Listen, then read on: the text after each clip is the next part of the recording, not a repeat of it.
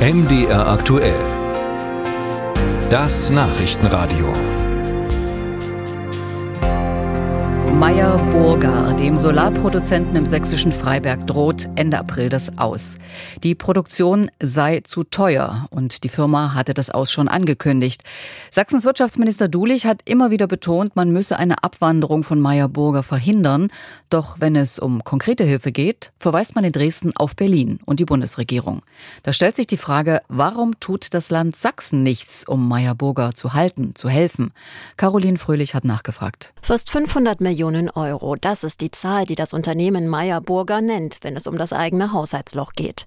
Selbst wenn Sachsen so viel Geld ausgeben wollen würde, um die Firma zu retten. Es dürfte es nicht.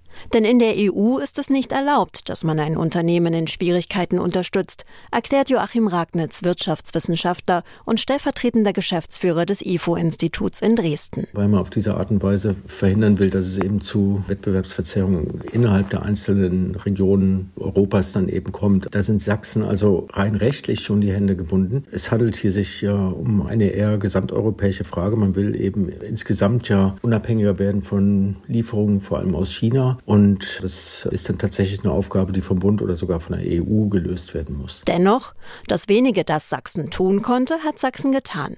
Das sächsische Wirtschaftsministerium teilt schriftlich mit. Sachsen war Initiator eines Solargipfels beim Bund. Sachsen hat sich über die Wirtschaftsministerkonferenz für die Einführung von Resilienzmaßnahmen im Erneuerbare Energiengesetz für die Solarindustrie eingesetzt und Staatsminister Dulich hat das Thema persönlich beim Bundeskanzler adressiert. In Berlin wird in den kommenden Wochen darüber entschieden, wie man die deutsche Solarbranche in Zukunft unterstützen will.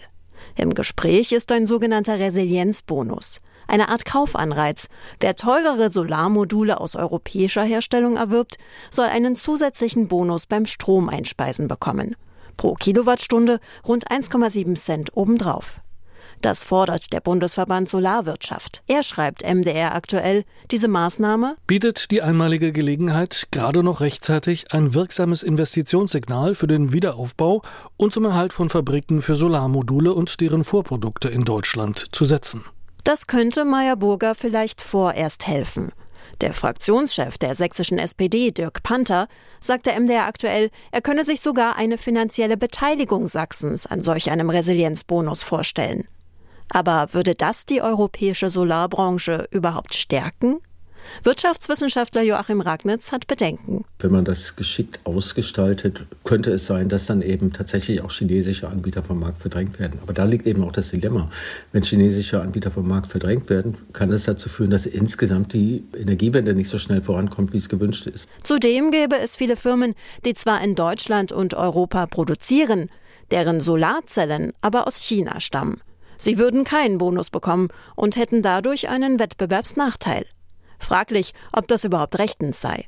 Zwei dieser Firmen, die mit chinesischen Panels arbeiten, Enpal und 1,5 Grad, erwägen, den Standort in Freiberg und damit möglichst viele Angestellte zu übernehmen, falls sich Meyer Burger zurückzieht.